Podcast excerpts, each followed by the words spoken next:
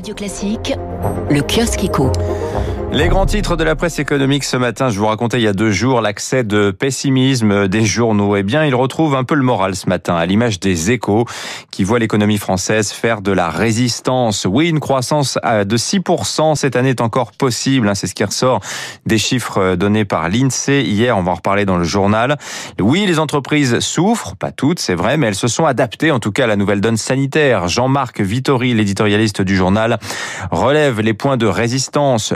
Télétravail, il est enfin efficace. Les boîtes continuent d'investir malgré l'incertitude qui impose même à la tête de l'État de ne plus rien prévoir. Ainsi, Emmanuel Macron n'a plus d'agenda, écrit Cécile Cornudet. Tout ce qui compte, c'est d'être agile, ultra mobile. Alors il y a tout de même la question du moral des Français. Ces derniers continuent d'épargner massivement plutôt que de consommer. C'est le point noir du tableau dressé par l'INSEE pour le mois de janvier.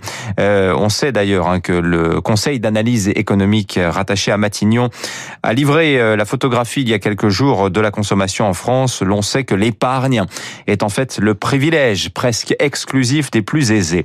À lire dans le Figaro une interview exclusive, la première en France des deux patrons de Couchetard, Alain Bouchard et Brian Tous deux rêvent toujours de s'offrir Carrefour malgré le veto de l'État.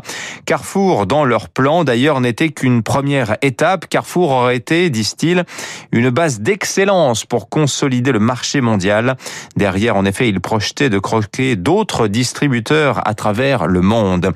Euh, face à eux, c'est donc l'argument de la souveraineté alimentaire qu'a brandi la France. Autre sujet de souveraineté dans le Parisien ce matin. Le Parisien qui parle d'une affaire Qu'en est-il exactement?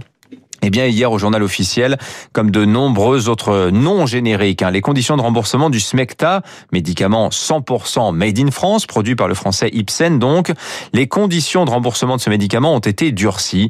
C'est un concurrent direct, un générique produit en Chine par l'américain Mylan qui va en profiter. Générique qu'Arnaud Montebourg avait bloqué il y a quelques années. Seulement voilà, les choses ont changé et l'on sent que c'est la logique du consommateur, celle d'une baisse des prix qui préside encore au moment de la fixation des tarifs des médicaments. Résultat pour Ipsen, une situation compliquée. Le médicament doit, le laboratoire doit consentir une baisse de tarifs de son médicament à l'heure où il rencontre des difficultés sur 400 postes de son pôle santé familiale. Le groupe a dû euh, se résigner à en supprimer 90 euh, cette année. À lire aussi euh, dans la presse ce matin l'opinion qui titre sur les cinq verrous à lever pour faire décoller nos biotech, l'échec de Sanofi. Alors et la réussite de Valneva euh, ont jeté une lumière crue, dit écrit ce journal, sur les déboires de la recherche française.